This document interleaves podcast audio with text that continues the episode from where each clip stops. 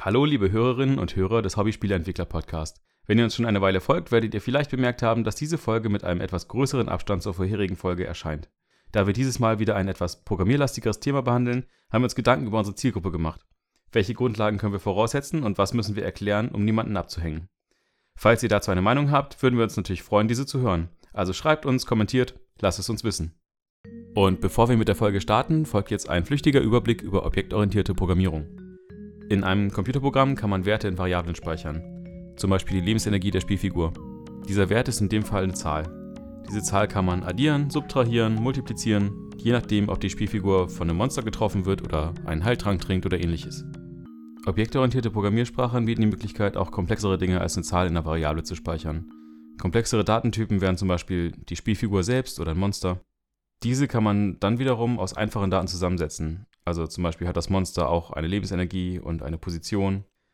Ein Monster kann man zwar weder subtrahieren noch addieren, aber das Monster kann zum Beispiel die Spielfigur verfolgen oder angreifen. Solche zusammengesetzten Typen werden in objektorientierten Sprachen mit Klassen definiert.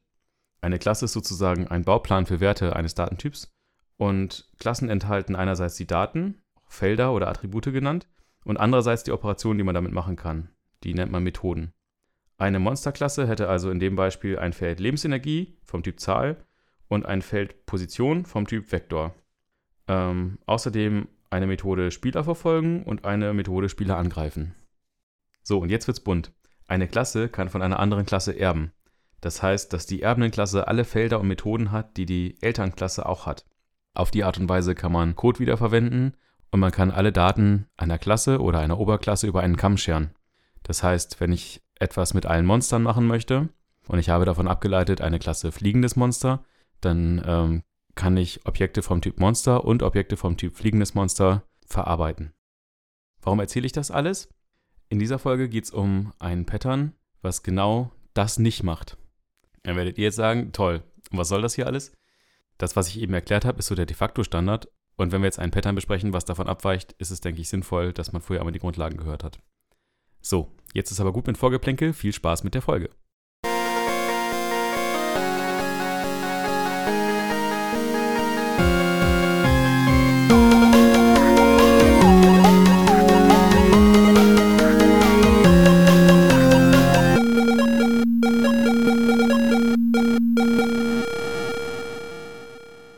Hallo Kolja.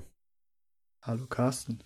Heute sprechen wir über etwas, was nichts damit zu tun hat, wie ein Spiel aussieht oder welche Features es hat, sondern es geht vielmehr darum, wie der Code des Spiels organisiert ist.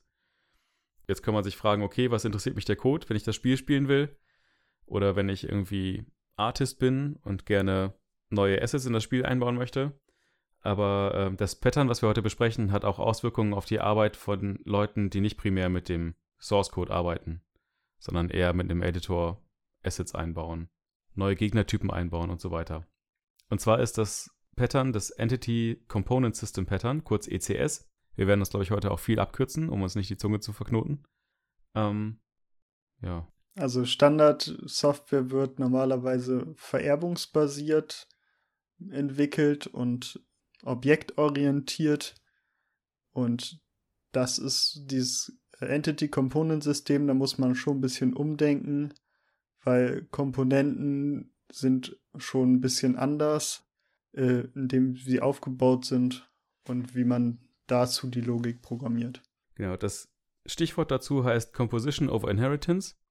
Das heißt, ähm, wie Koya gerade gesagt hat, haben wir nicht eine Basisklasse, von der wir verschiedene speziellere Klassen ableiten. Und wenn wir zum Beispiel eine ähm, Klasse Monster haben und eine Klasse schießendes Monster und eine Klasse fliegendes Monster, und wir dann ein schießendes Monster haben wollen, was auch fliegen kann, dass wir dann ein Problem kriegen. Das heißt, es wird sozusagen nicht aus einer Hierarchie vererbt, sondern es werden Features zusammengesteckt, um dann das Verhalten zu erlangen, was man halt haben möchte. Im Wesentlichen würde man ein Monster so bauen, dass man sagt, okay, wir haben eine Entität und diese Entität hat erstmal gar nichts mit einem Monster zu tun, sondern diese Entität enthält Komponenten.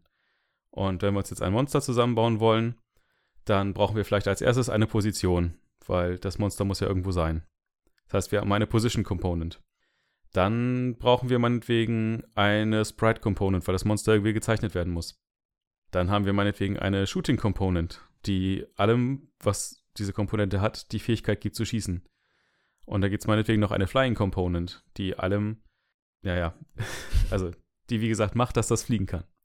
Und so kann man sich dann mit diesen Komponenten nicht nur ein Monster bauen, was sich dann vielleicht auch bewegen kann, sondern auch meinetwegen einen Turm, der auch schießen kann, sich aber nicht bewegen kann. Und der Vorteil von diesem komponentenbasierten Pattern ist, dass es eine hohe Flexibilität bietet und man nicht jedes Mal an den Code ran muss, wenn man irgendwie neue Gegnertypen zum Beispiel erzeugen möchte. Das heißt, man braucht nicht immer einen Entwickler, um neue Features einzubauen, sondern man benutzt das, was sozusagen da ist und kombiniert das zusammen, um daraus halt neues Verhalten zu bekommen. Wir haben mal ein bisschen recherchiert, wo das alles herkommt. Und was das Internet dazu so ausgespuckt hat, war, dass ein äh, Mensch namens Scott Byles, ich hoffe, ich spreche ihn richtig aus, 2002 dazu was geschrieben hat. Der hat an dem Spiel Dungeon Siege gearbeitet. Und die hatten das Problem, dass sie sehr viele verschiedene Objekttypen im Spiel hatten. Und ähm, die Entwickler immer zu langsam waren und die Designer irgendwie ähm, mehr von diesen Objekttypen ins Spiel bekommen wollten. Und das Ziel, was sie hatten, war, dass sie C und C aus dem, aus dem Spiel rausbekommen, beziehungsweise halt nur für die performancekritischen Sachen und das Grundgerüst des Spiels halt benutzen und ähm, dass die Artists und die Designer halt neue Objekttypen einfügen können, ohne dass sie dafür einen Programmierer brauchen, weil die halt zu langsam waren.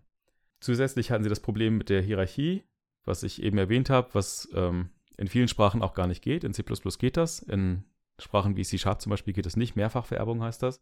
Dass ich von einer Klasse erbe, die äh, ein fliegendes Monster ist und von einer Klasse erbe, die ein schießendes Monster ist. Das heißt, ich würde sozusagen von zwei Klassen erben. Das geht in den meisten Sprachen nicht.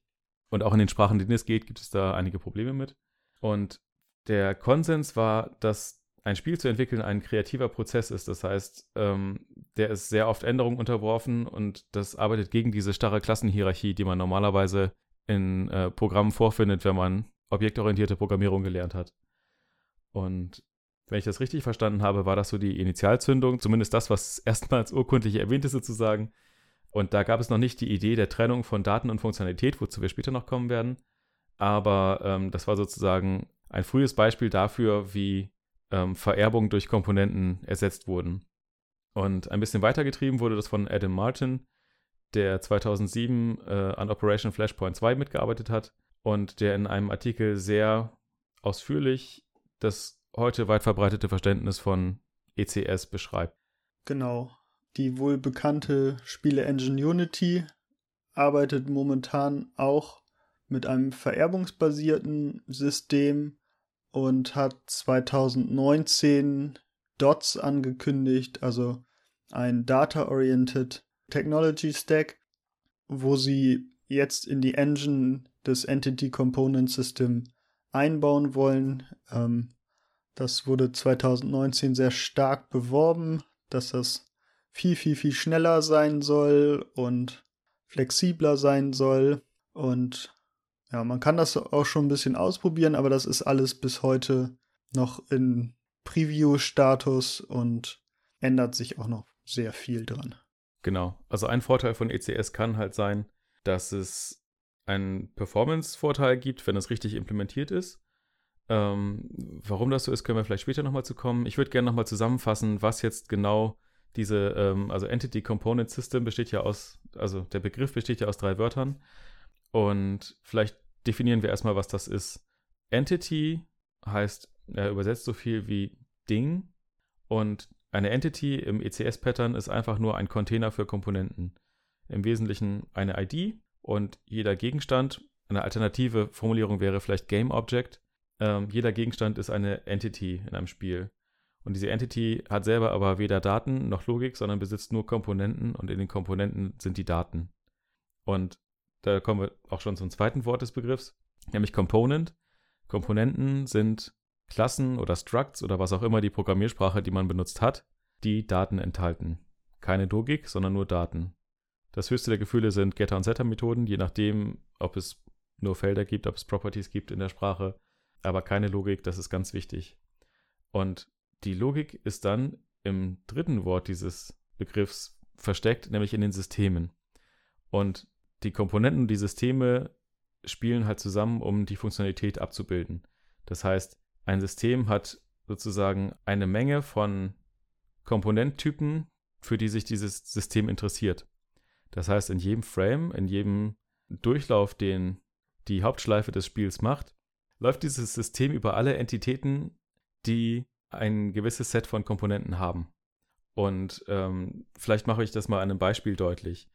Wenn wir zum Beispiel ein Movement-System haben, dann würde sich das zum Beispiel für alle Entitäten interessieren, die eine Position und eine Geschwindigkeit haben. Und in jedem Frame würde dieses Movement-System die Position nehmen und um die Geschwindigkeit bewegen. Ein anderes Beispiel wäre ein Rendering-System, was jede Entität, die zum Beispiel eine Sprite-Komponente und eine Position hat, nimmt und auf dem Bildschirm malt. Oder meinetwegen eine, eine Wegfindungs-KI, ein Wegfindungs-KI-System. Oder ja, was nicht. Das ist vielleicht ein schlechtes Beispiel. Naja, doch, du könntest den nächsten Schritt vorberechnen, wohin die, also die Richtung vorberechnen und dann die Move Component danach dorthin ziehen lassen. Ja, genau. Also zum Beispiel ein Gegner-KI-System, was die Entscheidung trifft, wo sich der Spieler befindet und in welche Richtung der Gegner sozusagen laufen muss und dementsprechend die Richtung und die Geschwindigkeit anpasst. Und dementsprechend würde dann das Bewegungssystem wieder den Gegner bewegen. Das heißt, es sind alles sehr kleinteilige Systeme und durch diese Kleinteiligkeit entsteht aber auch die Flexibilität, die man am Ende hat.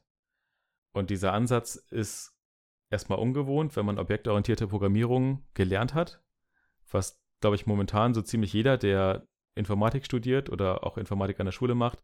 Objektorientierung ist immer noch das ganz große Thema. Und es ist, denke ich, auch ein wichtiges Thema.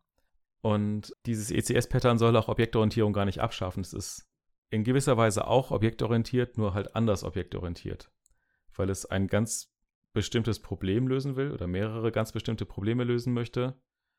Und genau, vielleicht können wir da einfach mal ein bisschen erzählen, was die Vorteile sind, damit man ein bisschen, ja, damit man verstehen kann, warum man diesen Aufwand jetzt eingeht, warum man auf einmal ähm, Entitäten in ihre Komponenten zerlegen muss und in sehr kleinteiligen Systemen das Verhalten umsetzt anstatt einfach eine Gegnerklasse zu schreiben, die hat eine Position, die hat ein Sprite, die hat äh, eine Entscheidung, wo es hingehen soll und die hat die Bewegung selbst. Gut, ähm, dann würde ich vielleicht einfach mal mit so einem kleinen, wie funktionieren Computer einsteigen. Computer sind sehr gut da drinne, bestimmte Sachen immer wieder zu wiederholen und optimalerweise sind diese ganzen Sachen im Speicher sehr nah aneinander. Ähm, wenn wir jetzt ein ganz normales objektorientiertes Programm haben, dann haben wir einen Spieler und fünf Gegner und diese Game-Objekte haben alle ein Stück Speicherbereich und in dem Speicherbereich sind alle Informationen, das Bild, die Position, wohin sie sich bewegen.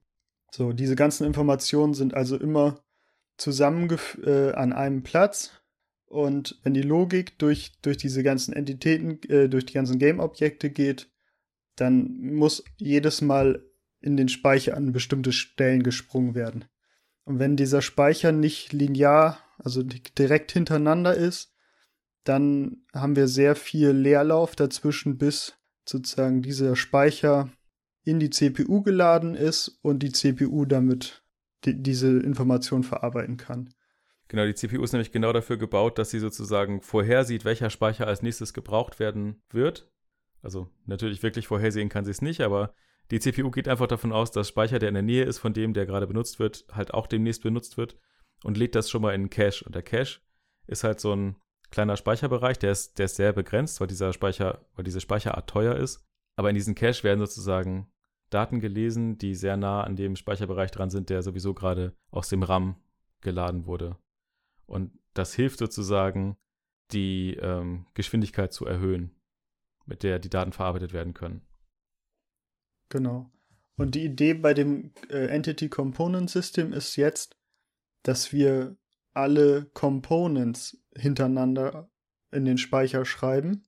Das heißt, alle Positionen sind hintereinander, alle Bewegungen sind hintereinander. Und wenn jetzt ein System die Bewegung auswerten muss, dann sind genau die Sachen im Speicher hintereinander. Also es kann durch alle Spieler, die sich bewegen, drüber gehen und alle Bewegungen, also immer die gleiche Logik auf die hintereinander liegenden Daten anwenden und das ist sehr CPU-freundlich und lässt sich dann sehr schnell berechnen.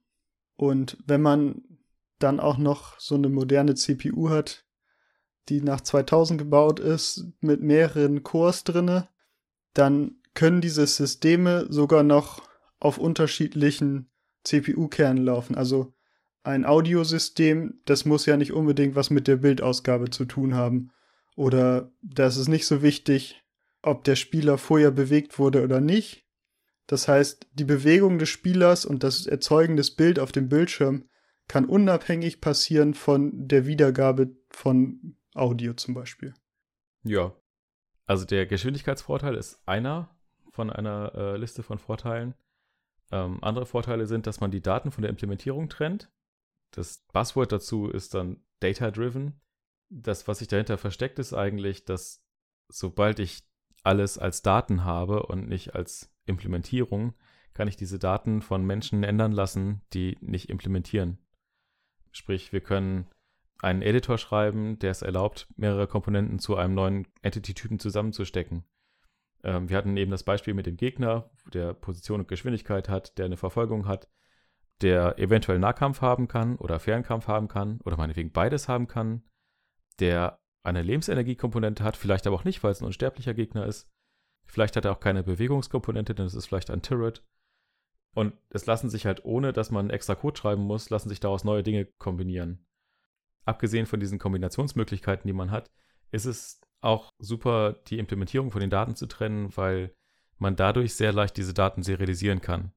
Wenn ich jetzt komplexe Klassen habe, die sehr viele Pointer oder Referenzen auf andere Klassen haben, dann ist das Serialisieren von diesen Klassen sehr schwierig, weil ich im schlimmsten Fall einen voll vermaschten Graphen habe, den ich irgendwie auf die Platte serialisieren muss. Und wenn ich diese einfachen Komponenten habe, die wirklich keinerlei Logik enthalten, sondern nur Daten, dann kann ich das sehr einfach serialisieren und kann das zum Beispiel benutzen, um ein Safe-Game-System zu schreiben. Oder ich kann bei einem Multiplayer-Spiel auch diese serialisierten Daten übers Netzwerk verschicken, damit ich die Position meines eigenen Spielers halt ja, an die anderen Spiele übertragen kann. Und wie gesagt, es gibt diesen Performance-Vorteil, wenn es denn richtig implementiert ist. Ich denke, es gibt auch viele ECS da draußen, die nicht so implementiert sind, dass sie jetzt Cache-Misses vermeiden äh, oder besonders CPU-freundlich sind.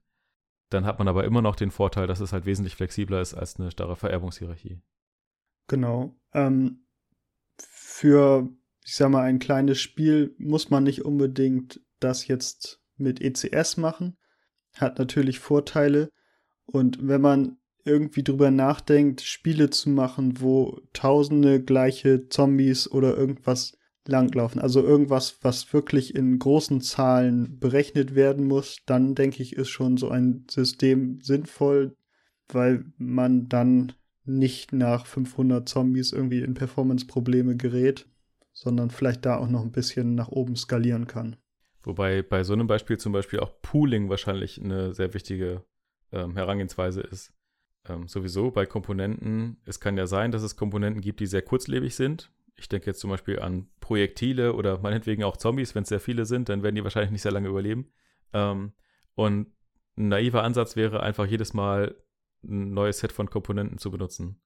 Was dann einige Systeme machen, ist, dass sie Pools von Komponenten haben und dass man sich sozusagen aus diesem Pool immer eine Komponente nimmt und die dann gerade verwendet und wenn man die nicht mehr braucht, dann gibt man die in den Pool zurück. Und das heißt, man spart sich sozusagen die Zeit, die es kostet, um eine neue Komponente anzulegen. Das ist generell bei wie gesagt, Dingen, die sehr kurzlebig sind und oft auftreten, ist, ist das definitiv ein Vorteil, das zu machen. Das hat aber mit ECS nur am Rande was zu tun. Im Wesentlichen braucht man das auch bei vererbungsbasierten Architekturen. Aber wo Vorteile sind, sind natürlich auch Schattenseiten. Natürlich muss man sich daran gewöhnen, ein Spiel in ECS zu denken. Es ist erstmal unintuitiv, wenn man objektorientiert indoktriniert ist. Also, indoktriniert hört sich jetzt so negativ an, aber im Endeffekt, ähm, wie sage ich das, ohne dass ich irgendwen offende. ähm, meiner Ansicht nach kann man es trotzdem als objektorientiertes Pattern bezeichnen, auch wenn man nicht mit Interfaces, Vererbung und Kapselung um sich wirft. Es hat halt einen ganz genauen Zweck und es ist nicht schlecht, nur weil es nicht ja, Interfaces und Vererbung benutzt.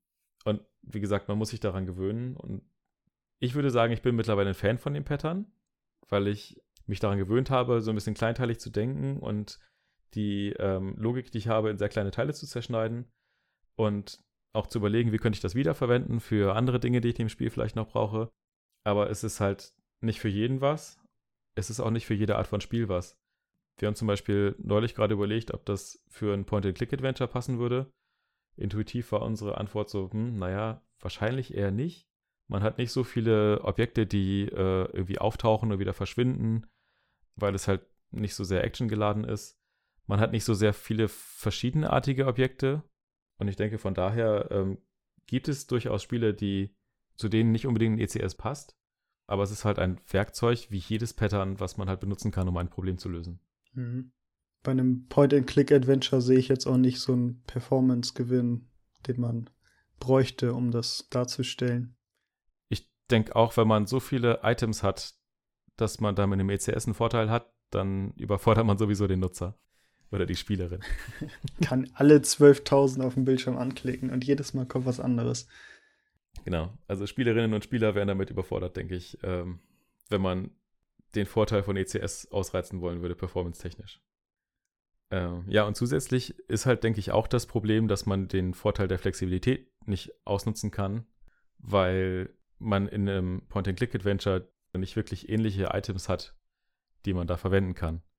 Also der Vorteil, den man bei einem ECS ja normalerweise hat, im Hinblick auf Flexibilität, ist ja, dass man sehr viele Dinge hat, die ähnliche Features haben. Sprich, irgendwas bewegt sich, irgendwas sucht den Spieler und möchte dahin laufen, ähm, irgendwas hat eine Lebensenergieanzeige und kann verletzt werden, wenn es gewisse Dinge berührt. Ähm, und das, das alles haben wir in einem Point-and-Click-Adventure normalerweise nicht. Und ich denke, dadurch ist es halt eher sinnvoll, dann ja die einzelnen Items in irgendeiner Art und Weise zu skripten, aber nicht jetzt mit dem ECS um sich zu werfen. Aber vielleicht probieren wir das mal aus. Vielleicht. so, wir wollen jetzt einfach noch mal so ein bisschen dann übergehen, wo Entity Component System benutzt wird. Wir machen das jetzt ja auch nicht ganz zum ersten Mal. Wir haben nämlich beide unsere Spiele, zumindest Teile von diesem Entity Component System, ja, die Gedanken davon versucht umzusetzen. In Portal Docs gibt es ganz viele Manager, die Sachen machen. Das sind sozusagen die Systeme, die heißen bei uns dann in der Programmierung Manager für Audio-Manager, Grafikmanager, Physikmanager und die ganzen Hunde sind Entities mit vielen Components. Ja, bei Fire of Ardor habe ich auch ein Entity Component System implementiert. In Python habe ich da tatsächlich nichts gefunden, was es schon gibt. Und ja, meine größte Herausforderung war eigentlich, dass ich in statischen Typen gedacht habe und Python nicht statisch typisiert ist. Das liegt wahrscheinlich daran, dass ich beruflich mit C-Sharp arbeite und dahingehend dann auch die Serialisierung dieser Komponenten.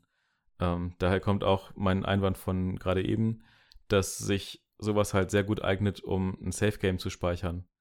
Ähm, die Gegner, die es gibt und ähm, auch die NPCs, die es gibt, die benutzen alle mehr oder weniger die gleichen Komponenten mit verschiedenen Parametern. Ähm, unterscheiden sich dann in wenigen Komponenten. Es gibt Gegner, die haben Nahkampf, es gibt Gegner, die haben Fernkampf. Es gibt Gegner, die können nicht laufen, weil sie stationär sind. Und ähm, ja, diese Daten, die in den Komponenten stehen, die werden im Endeffekt nur JSON serialisiert, um ein Safe Game zu machen. Und ein Level unterscheidet sich bei mir in der Serialisierung nicht von einem Safe Game. Also ich speichere quasi einfach das das Level, wie es im Editor ist und das Level, wie es im Spiel ist, wenn ich ein Safe Game mache, ist sozusagen das gleiche. Es ist nämlich einfach nur einmal die Levelgeometrie und einmal die Informationen darüber, welche Entitäten mit welchen Komponenten verfügbar sind. Allerdings muss man dabei auf ein paar Sachen achten, gerade wenn man in Richtung Safe Games nachdenkt. Ähm, hatte ich einige Probleme, dass ich in den Systemen auch Daten gehalten habe.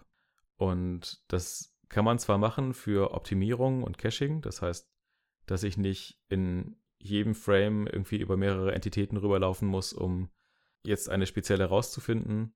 Das kann man natürlich machen, aber keine Daten, die sozusagen nicht wiederherstellbar sind. Und da hatte ich Probleme, dass ich zum Beispiel in manchen Systemen ja mir eine Anzahl von irgendwelchen Dingen gemerkt habe, die ich danach nicht wieder berechnen konnte. Und nachdem ich das ausgebaut habe, war es relativ einfach, ein Safe Game zu machen. Das heißt, im Endeffekt die, die Regeln keine Daten in Systemen halten, außer für Optimierung, keine Funktionalitäten in den Entities, das heißt Funktionalitäten nur in den Systemen und nicht in den Komponenten. Und die Entities enthalten nichts außer Komponenten.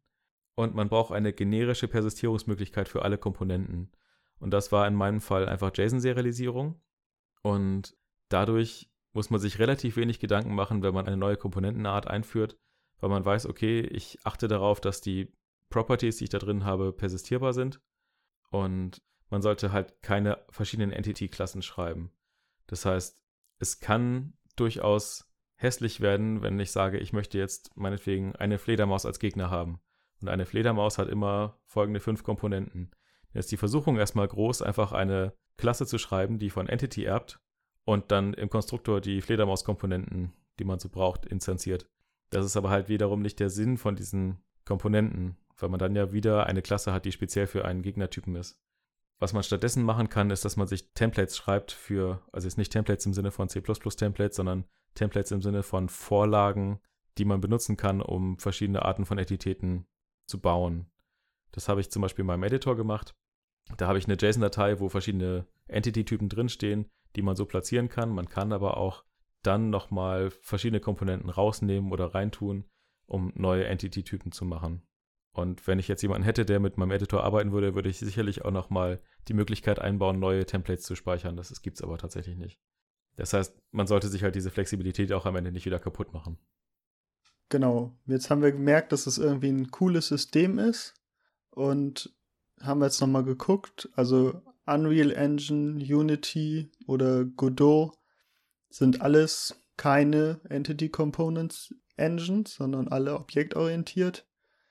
Unity hat mit Dots da jetzt angefangen in die Richtung was zu machen, aber sozusagen die großen Game Engines, die einem erstmal einfallen, die benutzen dieses System nicht. Ich habe tatsächlich nochmal nachgeguckt, bei Unreal ist das so, dass die Engine zwar auch Komponenten benutzt und die Komponenten in Entities reintut, allerdings gibt es da das Konzept der Systeme nicht. Das heißt, die Komponenten selber haben auch Funktionalität und das ist halt der Unterschied zum klassischen ECS. Dafür gibt es einige existierende ECS-Implementierungen, die man benutzen kann. Eine der ursprünglichsten Implementierungen ist Ash, also wie Asche, ist allerdings in ActionScript implementiert. Ich denke mal, seitdem Flash gestorben ist, ist ActionScript nicht mehr so verbreitet. Ähm, dafür gibt es Artemis, das ist in Java und C-Sharp verfügbar. Und Ashley, was sozusagen, naja, von dem Namen Ash ein bisschen abgeleitet ist. Und das ist eine Java-Implementierung und die ist im libgdx-Ökosystem zu Hause. Die habe ich auch schon mehrfach benutzt mit libgdx-Projekten und das lässt sich eigentlich ganz gut verwenden, wenn man so ein, zwei Anfangshürden irgendwie überwunden hat, wie man jetzt Pools benutzt und wie man Komponenten zurücksetzt, wenn man jetzt eine alte Komponente bekommt und dann noch irgendwelche Sachen verkonfiguriert sind. Das Löschen von Komponenten ist tatsächlich immer eine Herausforderung. Das ist übrigens auch, wenn man sein eigenes ECS implementiert, eine Herausforderung, dass man sozusagen, wenn man eine Entität löschen möchte, dass man die nicht mitten innerhalb der Game Loop löscht, sondern dass man die am Ende eines Schleifendurchlaufs löscht, damit nicht andere Systeme durcheinander kommen. Für C++ gibt es NTT, also ENTT. Ja, genau. Und die Links können wir alle nochmal in die Episodenbeschreibung reinmachen. Da kann man sich ein bisschen informieren. Zusätzlich haben wir noch ein paar Artikel dazu. Einmal einen Artikel mit dem Titel Evolve Your Hierarchy, der hauptsächlich darauf abzielt, na, wie komme ich jetzt von einem objektorientierten, vererbungsbasierten Architekturansatz zu einem ECS. Dann gibt es bei gameprogrammingpatterns.com, das ist im Endeffekt ein Buch über Patterns, die in der Spieleentwicklung sinnvoll sind. Da gibt es ein Kapitel zu komponentenbasierten Ansätzen und ja, noch ein paar mehr Artikel einfach ein bisschen zum Reinstöbern, falls einen das Thema interessiert. Kann man sich damit mal beschäftigen. Ja, schön. Haben wir das doch schon mal hinter uns. Jetzt muss man einen Witz raussuchen aus unserer Witzliste. Why do C Sharp and Java developers keep breaking their keyboards? Because they use a strongly typed language. Okay, der war so schlecht, dass er fast schon wieder gut war. Wenn ihr bessere Nerdwitze kennt, sendet uns die ein, schickt uns die per E-Mail, twittert uns die oder wie auch immer. Unsere Folgen und Wege, wie ihr uns erreichen könnt, findet ihr auf www.hobbyspieleentwicklerpodcast.de. Ich sag schon mal Tschüss bis zum nächsten Mal und danke fürs Zuhören. Ciao!